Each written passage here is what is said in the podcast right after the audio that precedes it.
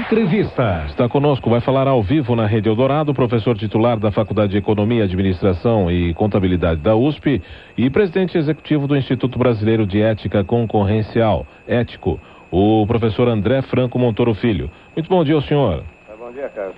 Tudo bem com você e todos os ouvintes? Tudo bem. É, professor André Franco Montoro, queríamos falar sobre uma possível ação preventiva do Banco Central que elevou as expectativas de inflação de 4,3% para 4,6% em 2008. Isso quer dizer, numa linguagem mais popular, vai subir a taxa básica de juro, professor? Olha, eu acho que não, não seria necessário, porque é, realmente houve um repique da inflação, um soluço no início do ano, mas foi muito mais derivado de problemas é, da agricultura e não do excesso de demanda que está preocupando o Banco Central. Eu acredito que não, uh, não é que a situação esteja totalmente tranquila, o Banco Central deve, como todo Banco Central, sempre ter atenção e preocupação.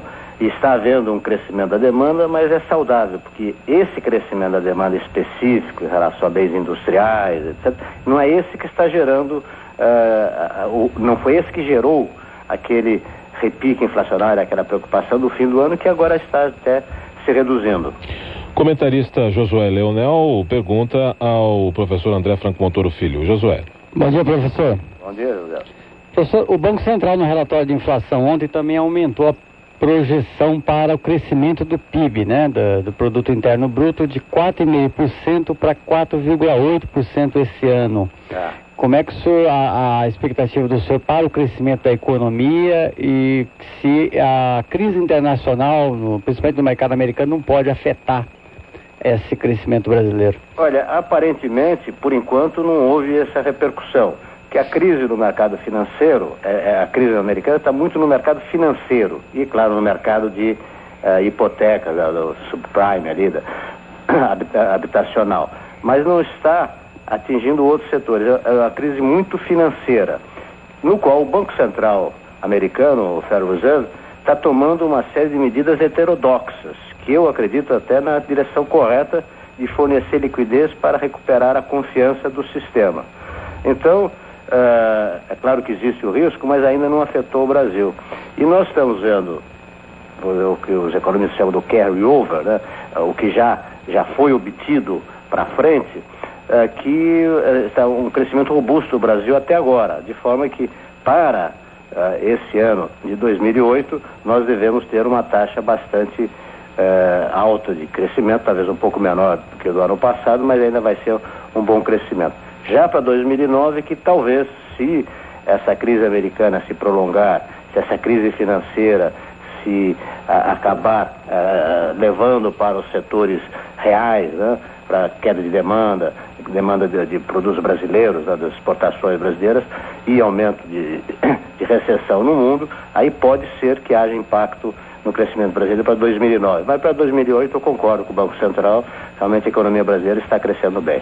E esse ciclo de crescimento puxado pela demanda interna não pode significar mais inflação também, professor? Olha, é, se não fosse o aumento dos investimentos, sim.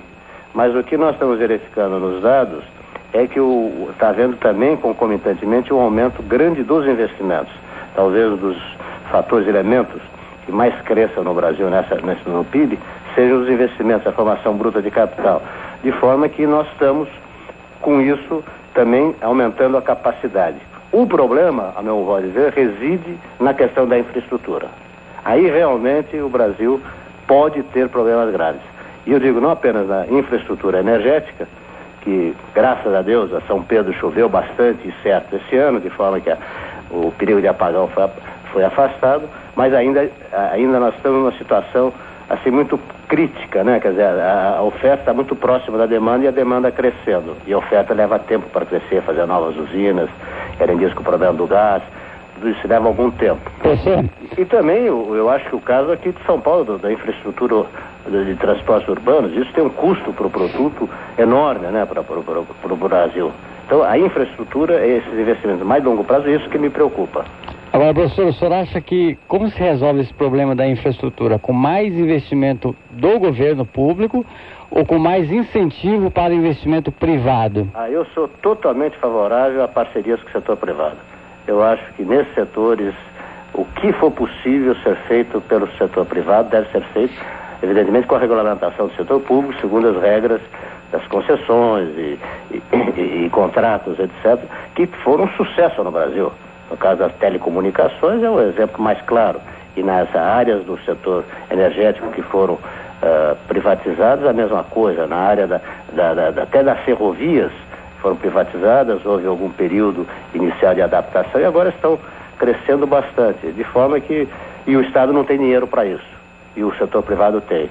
Então, não tenho dúvida nenhuma que é fundamental para resolver esse problema da infraestrutura, dos investimentos a longo prazo, que o marco regulatório no Brasil, as regras, se tornem mais estáveis de forma que possa haver uh, investimentos de longo prazo. E é lamentável o que aconteceu essa semana, no caso da, da, da, da, da CESP. privatização da CESP, que claramente foi esse risco envolvido no ambiente regulatório do Brasil, o fim das concessões daqui a alguns anos, que uh, assustou os investidores privados. Que, caso contrário, os, uh, se, se, houvesse uma segurança jurídica maior, claramente a CESP teria sido vendida e com ágio. Professor André Franco Montoro Filho, professor da USP, também presidente do Ético, o, o, o Instituto Brasileiro de Ética Concorrencial. Muito obrigado por sua entrevista mais uma vez ao vivo à Rede Eldorado. Bom dia de trabalho, até uma próxima oportunidade, professor. Até logo, muito obrigado e um bom dia para vocês. Um bom dia, professor.